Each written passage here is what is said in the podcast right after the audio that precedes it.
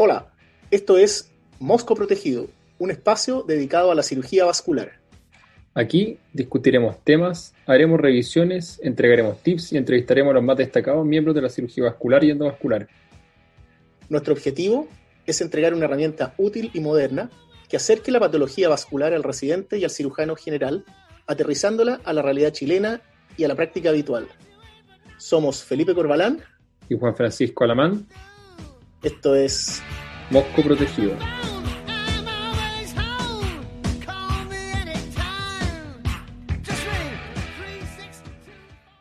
Hola amigos, bienvenidos a la segunda parte de nuestro episodio número 6 dedicado a la enfermedad cerebrovascular, particularmente a la estenosis de carotida. En el capítulo pasado revisamos la evidencia respecto de la cirugía de la carótida y las indicaciones y eh, hoy día vamos a revisar el procedimiento mismo, particularmente la cirugía de la endarterectomía carotidia, y vamos a partir conversando por los pasos previos. Quería preguntarte, Felipe, ¿cómo preparas tú un paciente para una cirugía de carotidas? Hola amigos, ¿cómo están? Hola Juan Francisco. Sí, hoy día queremos entrar ya en el procedimiento y qué es lo que pasa en el intra-op y en el post-op. La preparación del paciente de carótida es, eh, obviamente, como en todo paciente, fundamental. hay que decir que la mayoría de estos pacientes, eh, yo diría en nuestra práctica, ya se encuentran hospitalizados debido a que normal en Chile se hace principalmente cirugía en sintomáticos. Por lo tanto, uno va a tener la oportunidad el día anterior de conversar con el paciente, con la familia, explicar el procedimiento con cierta tranquilidad mientras el paciente está hospitalizado. Durante la noche previa siempre es bueno sedar un poco al paciente para evitar que se ponga nervioso, etcétera, etcétera, y que duerma bien. Una vez que el paciente está en pabellón, es importante chequear que esté toda la información clínica del paciente, las fichas, las imágenes, etcétera. Es importante hacer la pausa y chequear la lateralidad del, del procedimiento.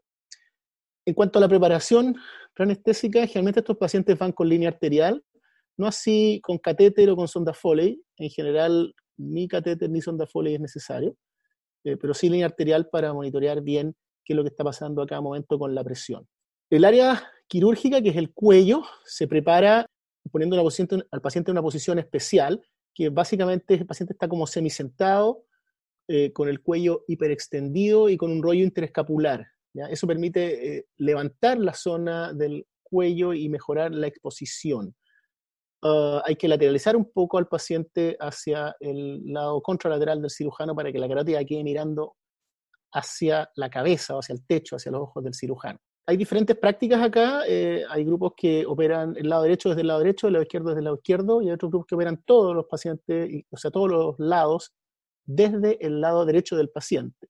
ambas opciones son válidas, por supuesto. Lo otro que hay que considerar es que cuando uno piensa que va a usar un parche venoso, eh, dejar preparado eh, uno de los dos muslos, generalmente el muslo que está al otro lado del ayudante. Y bueno, eh, finalmente uno, la limpieza del cuello es algo importante, uno generalmente no, no hace una limpieza agresiva del cuello, sino que algo muy suave y pincela. Posteriormente uno pone algún tipo de drape y, y bueno, y ahí empieza la operación de la cual tú nos vas a hablar, Juan Francisco. La cirugía de carótida tiene varios puntos reglados, es bastante estándar y se inicia con una incisión que va por el borde anterior del músculo esternocleidomastoideo y vamos avanzando por capas. Lo primero es evitar sangrados cutáneos eh, para tratar de tener una buena hemostasia en el postoperatorio y evitar las posibilidades de un hematoma cervical. Nos vamos a encontrar con el músculo platisma, y posiblemente con la vena yugular externa, la cual podemos ligar sin ningún problema. De esa forma se va a exponer el borde anterior del músculo esternocleidomastoideo. Podemos ahí encontrar algunas ramas nutricias que también hay que ligarlas sin problema. Y luego vamos avanzando con una ligera tracción del músculo esternocleidomastoideo hacia lateral para seguir recto hacia profundo en el cuello, intentando siempre en esta cirugía no tener mucho, eh, mucha manipulación y mucha disección hacia los lados, sino que ir recto en el objetivo. Eso nos va a evitar tener, por ejemplo, eventualmente lesiones nerviosas. Una vez traccionado el músculo estelocleidomastoideo, vamos a exponer la vaina carotidia y vamos a identificar algunas estructuras clave, como es hacia el tórax, vamos a encontrar el músculo homoyoideo y hacia cefálico, el vientre posterior del músculo digástrico. Una vez que tenemos expuesta la vaina carotidia, la primera estructura de ella en presentarse hacia el cirujano es la vena yugular. De la vena yugular vamos a avanzar en general por el borde anterior de esta hacia el pulso carotidio. Junto con la explosión de la vena carotidia y al, momento de abrirla y, y, luego de ir separando la estructura, deberíamos poder identificar dos estructuras nerviosas importantes como son el ansa cervicalis y el nervio hipogloso. El lanza cervicalis probablemente va a estar un poco más hacia caudal y la hipogloso hacia cefálico. Una vez que los tengamos identificados y que podamos ver la vena yugular, la vena yugular nos va a mostrar el tronco tirolinguo facial con la vena facial que eh, habitualmente puede ser una bifurcación o trifurcación, pero marca con gran frecuencia el punto de la división eh, de la arteria carótida. Si bien es un buen punto de referencia, muchos grupos eh, de, expertos de cirugía carótida ocupan el marcado preoperatorio con ecografía, que también es una muy buena opción. Una vez entonces identificada la, vena facial, esta se secciona, liga, eh, muchas veces también es bueno hacerlo con un punto además de la ligadura, y vamos entonces, una vez separada la vena facial de la yugular interna, poder identificar entonces el pulso, la arteria carótida y su bifurcación. Es importante que en el momento de disecar la bifurcación misma, tratar de evitar la manipulación excesiva, porque alrededor, como habíamos dicho, están los nervios y además todavía tenemos la placa que pudiéramos eventualmente lesionarla y provocar una ateroembolía. Algunos libros clásicos hablan de esto de disecar al paciente afuera de la bifurcación, o sea, limpiar la bifurcación misma, pero siendo lo más em, cuidadoso posible. Así, una vez que expongamos la bifurcación carotidia, la idea es irnos muy cercano a la arteria, separando las estructuras nerviosas que la pueden estar acompañando sin lesionarla. Eh, de esa forma vamos a avanzar por la carótida hacia cefálico. La idea es avanzar hasta que, como describen muchas fuentes, identifiquemos un cambio en la coloración de la pared de la arteria. Habitualmente la bifurcación de la carótida se ve levemente anacarada, que es la representación de la placa que tiene por debajo, y sin embargo, una vez que hemos superado la parte de la placa por la carótida interna hacia cefálico, vamos a ver un cambio en el tono, muchas veces un poco azulado, que quiere decir que es posible que ya hemos superado la placa. Eso también se puede palpar con cuidado y ver que esa placa ya no está presente. La arteria carótida interna va a nacer hacia el cirujano, en cambio la externa está más hacia la cara del paciente. Una vez están identificadas las ramas, vamos a prepararnos para instalar elásticos vasculares y eventualmente luego los clamps de la elección del equipo quirúrgico. Y un tema a recordar es el orden en que se hace el control de estas arterias, que está pensado para que en caso de que hubiese alguna ateroembolía, esta no se dirigiera hacia el flujo cerebral, sino que preferentemente hacia la carótida externa y hacia la cara. Así hay una mnemotecnia que uno puede recordar que es la de ICE, donde vamos a clampear primero la interna, luego la C de común y luego la E de externa. Y la forma en que liberaremos el flujo una vez completado el procedimiento será el mismo pero al revés. Primero la externa, luego la común y luego la interna, pudiendo dirigir así pequeñas microembolías hacia la cara y no hacia el cerebro. ¿Qué otras cosas te gustaría comentar a ti del procedimiento mismo, Felipe? Sí, yo creo que lo ha descrito bastante bien. Mencionar que efectivamente los límites de la, de la disección son hacia abajo el homoyoideo y hacia arriba el vientre posterior del digástrico o con mayor frecuencia uno eh, llega a la disección hasta el punto donde identifica el, nervio hipogloso. Generalmente, cuando uno identifica el hipogloso, eh, normalmente uno lo puede disecar un poco, desplazar un poco hacia arriba y eh, eso da espacio suficiente para el clamp.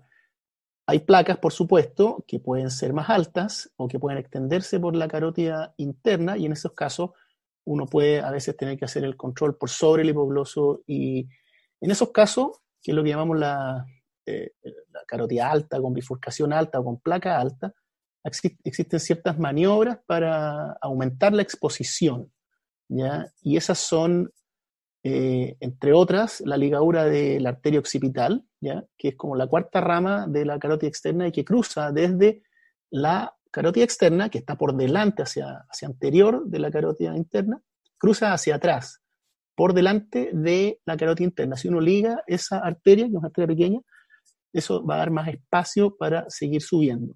Lo otro que se describe siempre es la sección del músculo digástrico, que también va a dar un poco más de espacio hacia arriba.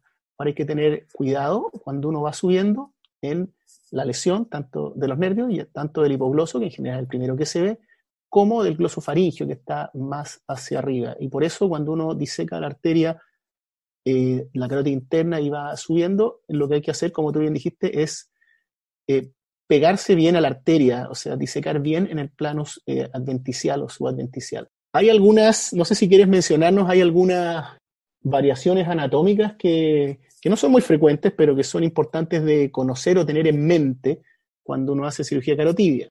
Efectivamente, hay algunas pocas variaciones, particularmente en relación al nervio, que es importante conocer. Una de ellas es que ocasionalmente el nervio vago puede transcurrir en vez de a profundo de la arteria y la vena en la vaina carotidia, en ocasiones puede correr de forma superficial a la arteria carótida, pudiendo ser confundible con la ansa cervicalis. La ansa cervicalis, que como podemos recordar, tiene como único objetivo inervar de forma motora a la musculatura pretiroidea, es, en caso de que lo requiriéramos, seccionable, sin tener consecuencias importantes para el paciente. Sin embargo, existen ocasiones como las que comentamos en que el nervio vago puede transcurrir en forma anterior y ser confundible con la ansa cervicalis. Así que un primer punto es que antes de seccionar la ansa cervicalis es importante identificar el nervio vago primero. Un segundo punto a mencionar es que existen los nervios laringeos recurrentes no recurrentes, muchas veces asociados a variaciones anatómicas de la arteria subclavia, en cuyo caso va a transcurrir posiblemente por, una, por un camino no, no tan cercano a la glándula tiroides, sino más cercano a la carótida y también habría que identificarlo si esa fuera la ocasión. Súper importante en ese punto, si el, laringio no recurrente es un nervio que nace desde el nervio vago y cruza por delante de la carótida un poco bajo la bifurcación. Por lo tanto, cualquier estructura que salga del nervio vago, uno no debiera seccionarla, no debiera eh, eh, lesionarla y debiera respetarla. Diferente, como tú bien dijiste, el lance cervical es que nace del nervio hipogloso y se desprende del nervio hipogloso y es una estructura que uno puede eh, perfectamente eh, seccionar. ¿Hay alguna otra maniobra, Juan Francisco, que debamos conocer o, que nos pueda agregar en cuanto a las bifurcaciones altas? Sí, lo primero que quisiera comentarte respecto a las bifurcaciones altas es que la importancia de la liberación de la arteria occipital es que esa da una rama que tracciona al nervio hipogloso hacia caudal. Al momento de seccionar la arteria occipital, podemos reflejar con mayor libertad al nervio populoso hacia la cabeza del paciente. Esa es, la, esa es la razón importante por la cual nos da más espacio. Por supuesto, hay otras medidas, eh, quizás más básicas, que nos pueden servir. Desde luego, la posición del paciente es muy importante, pero eso debiera estar hecho de antes. Lo segundo es extender la incisión hacia cervical y hacia extender la, incisión hacia la cabeza del paciente. Luego de eso, eh, podemos seccionar la asa cervicalis, como dijimos, Y eventualmente la última medida es la muy conocida subluxación de la mandíbula, que sin embargo nunca va a ser realizada en este momento. O sea, nunca vamos a hacerla una vez que nos hemos encontrado con la sorpresa de una bifurcación tan alta, sino que esto se prepara preoperatoriamente y requiere de la ayuda de equipos ontológicos o maxilofaciales que nos ayuden a subluxar la mandíbula. ¿Cómo seguirías entonces tú, Felipe, ahora que tenemos expuesta la bifurcación carotida con el procedimiento? Una vez que uno tiene una buena disección de, la vaina carótida y la arteria carótida, eh, común, interna y externa, y en esto quiero detenerme un poco, yo creo que en este tipo de cirugía y en muchas cirugías vasculares no hay que hacer incisiones pequeñas, no hay que tratar de ahorrar incisión, por así decirlo. Eh, yo creo que siempre es bueno tener una muy buena exposición y eso le da al cirujano y al ayudante del equipo la tranquilidad de poder estar operando cómodo, bien y, con buena visibilidad. Una vez que uno tiene la arteria clampeada, uno tiene que abrir la arteria y la abre en sentido longitudinal. Uno parte en la arteria carótida común con un bisturí 11, la, la, funciona, hace una incisión, cuando sale sangre, uno con alguna tijera de POTS o similar, uno abre en el sentido cefálico, dirigiéndose hacia la carótida interna. Es muy importante cuando uno llega a la placa, tiene que abrir la arteria evitando una disección hacia cefálico de la carótida interna. Cuando la placa de la arteria carótida interna se acaba, uno puede identificar la transición y uno debe ser muy cuidadoso en la sección de la íntima. Debe ser lo más pareja posible porque esa íntima después hay que fijarla con unos puntos, nosotros llamamos de tacking, para evitar que el flujo la levante y produzca una disección proximal. Lo mismo uno puede hacer hacia eh, caudal. Sin embargo, eh, dado que el flujo viene de abajo hacia arriba, eso no es obligatorio.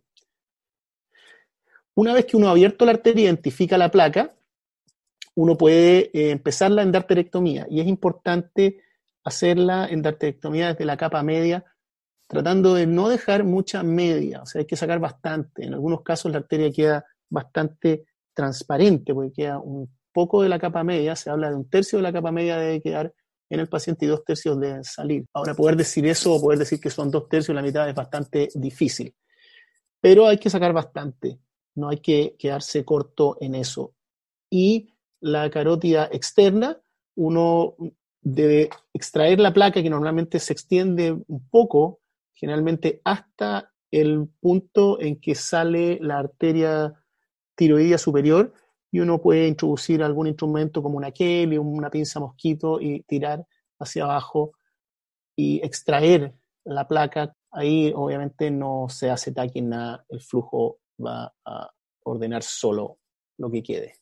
Finalmente, cuando uno ha hecho la endarterectomía completa, hay que preocuparse de que la superficie quede lo más lisa posible, sacar todos los restos que puedan quedar y en ese momento hay que hacer el cierre de la arteriotomía. Y el cierre de la arteriotomía se hace con un parche. El parche puede ser un parche de vena, de vena safena del paciente. Es importante que si usamos venas, sea vena safena y proximal, porque otras venas que son más delgadas pueden eh, estallar en el postoperatorio.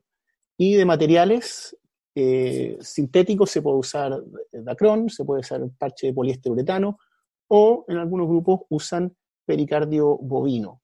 Eh, todas las alternativas son válidas aquí en el manejo de la carótida. Una vez que uno cierra, arterias, como tú bien dijiste, hay que restablecer el flujo y se restablece en orden inverso en que uno cerró el flujo, o sea, lo último que hay que abrir es la carótida interna, una vez que uno ya tiene flujo desde la común hacia la externa, o sea, tiene el flujo andando hacia la cara, y ya está tranquilo de que no hay problema, no hay sangrado, en ese momento suelta el clamp de la carótida interna y restablece la circulación cerebral.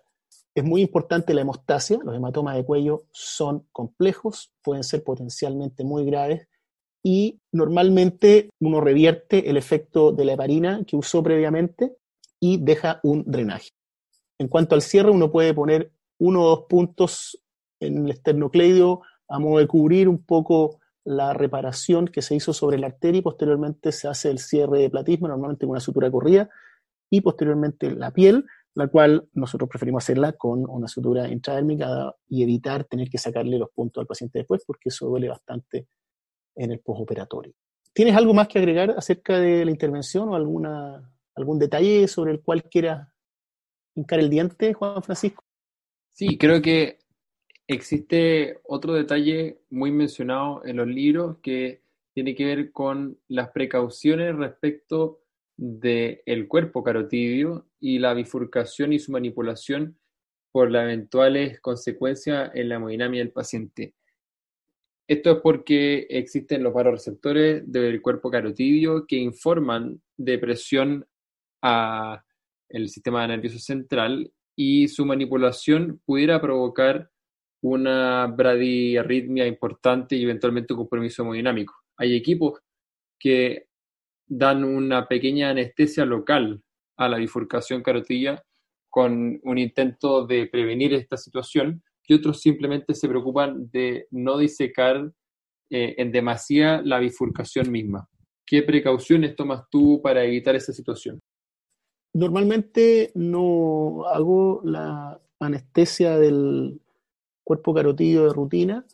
Si veo que el paciente tiene una bradicardia significativa, menos de 40, ahí sí, pero si el paciente no ha presentado eso en general, no lo hago de rutina.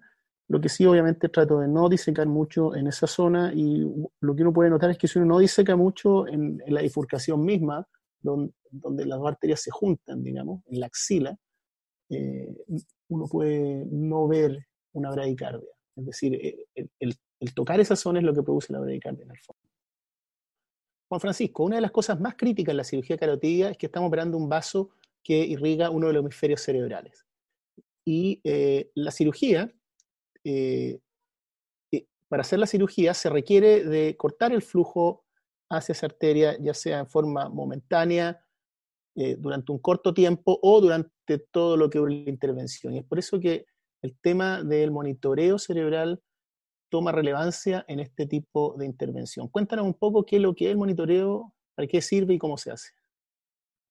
El monitoreo intraoperatorio lo que busca es prevenir o detectar tempranamente el accidente cerebrovascular perioperatorio, que puede ser por ateroembolía o por hipoflujo. Es importante que ninguno de los métodos que ocupemos es garantía de 100% prevención de accidentes cerebrovasculares. Y la que ocupemos, la idea es que sea usada de forma sistemática por el equipo, que los cirujanos, los anestesistas, los neurólogos que participan de, ese equipo quirúrgico se acostumbren a usarlo en forma rutinaria, a interpretar los resultados y a tener además una acción dependiendo de los resultados que se van obteniendo dentro del pabellón, concordante y ojalá sistemática. De las formas de monitoreo existen básicamente dos tipos, pueden ser de prevención o de detección. Para efectos de prevenir un accidente cerebrovascular, podemos usar un shunt, hay de distintos tipos, pero lo que permiten es que haya un flujo eh, conservado durante la cirugía hacia el cerebro. Eh, eh, su uso puede ser de rutina, o sea que lo ocupemos siempre que hagamos una enterectomía, o selectivo caso a caso, dependiendo lo que sospechemos del paciente preoperatoriamente. Junto con eso también el manejo de la presión arterial y eventualmente la medición de la presión de Stamp también son medidas que eh, se adelantan a los hechos. Además, podemos detectar eh, la ocurrencia de un hipoflujo o de ateroembolía y con eso hay tres grandes formas. Lo podemos hacer operando un paciente vigil eh, con, el uso de anestesia local. Eso era muy utilizado eh, en las décadas previas, hoy día cada vez se hace menos, pero por supuesto que al tener un paciente despierto podemos ir interrogándole o, pidiéndole que haga distintas acciones motoras que nos permitan darnos cuenta que, que ha habido un cambio en la perfusión. Y las otras dos formas más usadas son la utilización de un Doppler transcraniano que nos permita ver el paso de microémbolos hacia distal eh, y cambios de la velocidad del flujo. Y el tercer método, un poco menos engorroso, es la utilización de electroencefalograma continuo y la evocación de potenciales motores que permitan demostrar que la corteza está conservada. Al mismo tiempo, el electroencefalograma nos va a poder detectar momentos de hipoflujo. Todos estos métodos que hemos conversado son complementarios entre sí y no hay evidencia firme que diga que uno es perfecto y el otro no. Eh, hay revisiones Cochrane al respecto que tampoco llegan a grandes conclusiones, pero creo que lo más importante es tener un método, tener una estrategia como equipo y ocuparla en forma rutinaria. Como dije anteriormente, la tendencia actual es monitorizar cada vez más al paciente y tener cada vez más información de qué es lo que está pasando con el paciente durante la intervención. Y el objetivo, como tú mencionaste, es ayudar a prevenir el accidente vascular intraoperatorio, que probablemente es el más grave. Ahora quiero pasar al tema de las complicaciones postoperatorias, que como todos saben, nosotros las dividimos siempre en complicaciones médicas y quirúrgicas. Juan Francisco, ¿cuáles son estas, estas complicaciones? De las complicaciones quirúrgicas, las podemos dividir también en lesiones de la estructura nerviosa, en el sangrado y más inhabitualmente la infección del parche. De las lesiones nerviosas, estas varían en la severidad y con eso además varían en la frecuencia con la que se reportan. Por ejemplo, es muy frecuente que haya pequeñas alteraciones eh, provocadas por la tracción durante la cirugía en el nervio de la rama marginal de la mandíbula del nervio facial, provocando, por ejemplo, caída de la comisura ipsilateral. Eso no es infrecuente y, sin embargo, puede ser pobremente reportado porque la severidad no es muy importante y en general se recupera fácilmente. Pero existen otras complicaciones más importantes, como la lesión del nervio hipogloso, del nervio vago y más inhabitualmente el arigio recurrente, el arigio superior o incluso el glosofaringio en caso de que estuviéramos trabajando con bifurcaciones muy altas. Con respecto entonces a la lesión nerviosa, lo que hay que hacer es recordar que la disección debe ser muy cercana a la adventicia, pero además la búsqueda activa de estas lesiones en el postoperatorio, revisando la comisura de la boca, pidiendo al paciente que saque la lengua y la mueva de un lado al otro para buscar lesiones del nervio hipogloso y estar atento al desarrollo de disfagia para saber si es que ha habido problemas con el nervio vago o el glosofaringio. Eso con las lesiones nerviosas. En general, la frecuencia de las lesiones anda alrededor de entre el 1 y el 5%. Luego viene la complicación evidente de cualquier cirugía, está el sangrado. Por supuesto que si tenemos un sangrado del parche, eso es infrecuente y debiera ser notorio al momento de la cirugía misma, pero ocasionalmente puede verse más tardíamente. De todas formas, el sangrado, como cualquier otra cirugía cervical, a lo que nos expone es el riesgo del hematoma cervical y eventualmente con ello el compromiso de la vía aérea. En el caso de la cirugía carótida es similar al de la cirugía de tiroides y muchas veces el sangrado va a ser producto de lesiones venosas o ligaduras de venas pequeñas que se han soltado. La tercera complicación importante, como comentamos, es la infección del parche. Esto es muy inhabitual, ocurre menos del 1% de los casos y incluye como su nombre lo dice, una infección del sitio operatorio, en este caso una infección del sitio operatorio profundo, y el compromiso del parche con el que se ha cerrado a forma de angioplastía la arteriotomía de la arteria carótida. Esto puede ocurrir tanto si se ocupa material protésico como autólogo en el caso de parches con vena, eh, y es ciertamente de mucho riesgo. Primero porque provocan un cuadro séptico importante y segundo porque el compromiso infeccioso del parche eventualmente puede provocar la apertura de la línea sutura por compromiso de la línea sutura misma. Con ello puede ocurrir el muy temido blowout de la reparación carotidia, lo cual es muy infrecuente. Lo último que quisiera mencionar de complicación de la cirugía no es una complicación de la cirugía misma, pero eventualmente un problema a largo plazo es la eventual reestenosis de la endarterectomía, pero eso es algo que compete a otros capítulos de conversaciones. ¿Qué puntos de las complicaciones quirúrgicas te gustaría a ti mencionar, Felipe? Mencionarte que el nervio que en la literatura más se reporta con lesiones es el nervio hipogloso, y por eso todo lo que hemos conversado acerca de conocer su anatomía y cómo evitar la lesión del nervio hipogloso. Como te mencionaste, hay otras lesiones que son bastante eh, comunes, diría yo, a veces cuando la incisión uno la extiende un poco hacia arriba, que es la de la rama marginal del facial, y normalmente esa es por tracción y es eh, autolimitada. Y el laringio superior es un nervio que a veces uno olvida y que también está reportado la lesión en la literatura. A veces uno ve que el paciente sale con una voz un poco bitonal y eso puede ser explicado por una lesión, ya sea transitoria o permanente del nervio laringio superior. En cuanto a la restenosis, eh, hay, que, hay que considerar que existe lo que es la hiperplasia neointimal y también existe la progresión de la misma enfermedad. Normalmente, eh, esto es muy arbitrario, pero uno habla de que si la restenosis ocurre después de dos años de, eh, de la cirugía, uno más le echa la culpa a eh, progresión de la misma enfermedad al paciente, más aún si el paciente no ha controlado los factores de riesgo. Con menos de dos años uno habla de restenosis propiamente tal, llámese hiperplasia neointimal. Pero cuéntame un poco de las complicaciones neurológicas médicas. Un tema muy importante y lo tocamos un poco en la primera parte de este capítulo de enfermedades cerebrovascular, puesto que la aparición de complicaciones médicas como son el accidente cerebrovascular perioperatorio y otras como eh, complicaciones cardiovasculares como el infarto o el miocardio, son uno de los puntos con los que se compara un equipo quirúrgico versus otros. Son la forma en que se compara también las técnicas y ciertamente son unos puntos importantes de comparación de la cirugía tradicional de carótidas contra la cirugía endovascular. El accidente cerebrovascular perioperatorio puede producirse de dos grandes formas.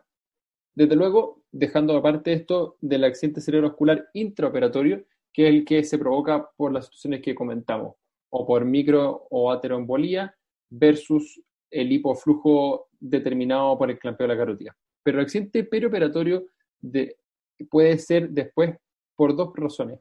Los primeros o más tempranos son los secundarios a trombosis en relación al parche. O sea, la, aparición de pequeños coágulos en la zona operatoria liberados hacia distal. Muchas veces también eso puede incluso hacer una trombosis hasta total de la cirugía. Todo esto es algo bastante inhabitual porque requiere de una falla en la técnica importante para provocar la trombosis local. Es una típica pregunta de prueba y en el fondo responde a la aparición de síntomas neurológicos importantes en el postoperatorio inmediato la respuesta es, esta es una trombosis del, sitio operatorio y requiere de la reoperación del paciente. Ahora bien, hay un segundo grupo de pacientes con accidentes cerebrovasculares en el postoperatorio eh, temprano y son los secundarios a la hiperperfusión. La hiperperfusión cerebral es una complicación infrecuente, sin embargo, antecedida por otra situación médica muy frecuentemente observada en estos pacientes, que es la hipertensión en el postoperatorio. Lo que ocurre es que el cerebro del paciente que hemos operado lleva mucho tiempo en una situación de hipoflujo y de un día a otro le estamos dando un nuevo flujo muy importante. Por lo tanto, ha ocurrido un cambio en el set point de, de la autorregulación de la perfusión cerebral, provocando edema cerebral y eventualmente hasta complicaciones como sangrado. Esto puede llevar a accidentes pooperatorios, tan tardíos como el tercero, cuarto, hasta incluso el quinto día. Muchas veces son pacientes que incluso alcanzan a ser dados de alta. La forma de prevenirlo es el monitoreo acucioso de la hipertensión en los pacientes operados de carótida en los días siguientes. Eso es lo que quisiera comentarte yo del accidente perioperatorio agregarte acerca del síndrome de hiperperfusión, que es una complicación gravísima, con una altísima mortalidad. Y sus factores de riesgo son en pacientes que tienen estenosis hipercrítica de más de 95%, con muchas veces oclusión contralateral o estenosis crítica contralateral. Esos pacientes son de mayor riesgo. Evidentemente también están otras complicaciones como el infarto o el miocardio, como dijimos, es uno de los puntos importantes a comparar una cirugía de carótida versus otra y es el gran punto a mencionar para procedimientos endovasculares y así lo vemos en el estudio CREST, como dijimos en el capítulo pasado, que efectivamente tienen menos infarto por miocardio y una de las razones por las que muchos apoyan este tipo de procedimiento. Dado que comentaste el tema del infarto operatorio, quisiera mencionar el tema de la cirugía combinada. No es infrecuente que el paciente con enfermedad carotidia, uno en el estudio preparatorio detecte enfermedad coronaria crítica o severa, ya sea de tres vasos, o al revés, el paciente que está estudiándose para una cirugía coronaria se detecte que tiene una estenosis crítica en las carotidas. Y ahí se plantea la duda de si hacer o no hacer el procedimiento en forma combinada. Yo creo que este es un tema que no está eh, zanjado en la literatura, pero lo que podría decir es que hoy en día no se hace tan frecuentemente como hace algunos años y lo que se busca es eh, operar primero el territorio que está más crítico o más sintomático. ¿Hay espacio para la cirugía combinada? Sí, probablemente pacientes que tienen enfermedad coronaria de tres vasos con enfermedad muy crítica carotidia, bilateral, muy crítica ipsilateral, esos pacientes quizás son candidatos, pero yo creo que el universo de pacientes que hoy en día va a cirugía combinada no es tan grande, y eso es porque lo que pasa es que cuando se hace cirugía combinada también existe el riesgo de aumentar las posibilidades de accidente vascular en el caso de cirugía carotidia o de complicación en el caso de cirugía eh, coronaria. Sí, efectivamente, esto es un procedimiento que se hace cada vez menos. Eh, probablemente antes fue importante considerarlo como una herramienta porque los pacientes tenían mayor riesgo al someterse a cirugía, las técnicas anestésicas estaban menos desarrolladas, igualmente que las UCI. En cambio, ahora los pacientes ya no es tan obligatorio aprovechar, por así decirlo, la pasada por pabellón para hacerlo todo hay espacio ahora, tenemos mejores formas de monitoreo, de detección y diagnóstico y podemos ofrecer seguridad en hacer dos procedimientos separados. Felipe, cerramos así entonces esta segunda parte de nuestro capítulo de enfermedad carotidia. Hemos revisado en primer lugar la cirugía, donde detallamos la forma de preparar el paciente, de posicionarlo, los detalles a considerar para efectos de la anestesia, también eh, el procedimiento mismo, cómo acceder a la arteria, cómo disecarla, cómo controlarla, cómo cerrarla con parche. También comentamos la forma del monitoreo y detección precoz de complicaciones intraoperatorias y finalmente las complicaciones médicas a tener en consideración y quirúrgica en el operatorio de estos pacientes. Quisiera hacer algún comentario al cierre. Como te dije en un principio, la cirugía carotida es una cirugía ícono dentro de la cirugía vascular.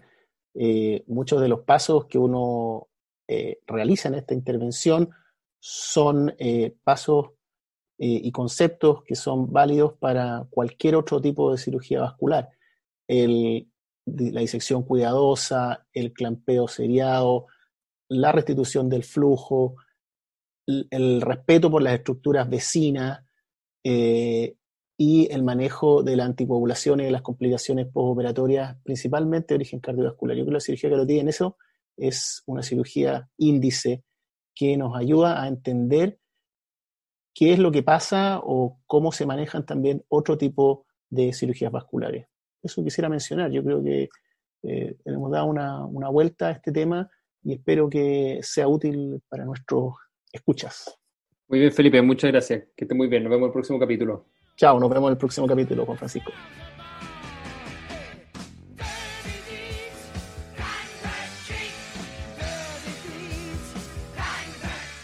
Bien amigos, terminamos así nuestro episodio de hoy. Los invitamos a seguir estudiando y profundizando en el tema. Si tienen preguntas respecto a lo discutido hoy o si quieren sugerirnos un tema a revisar, por favor no duden en escribirnos a moscoprotegido.gmail.com Esto es Mosco Protegido.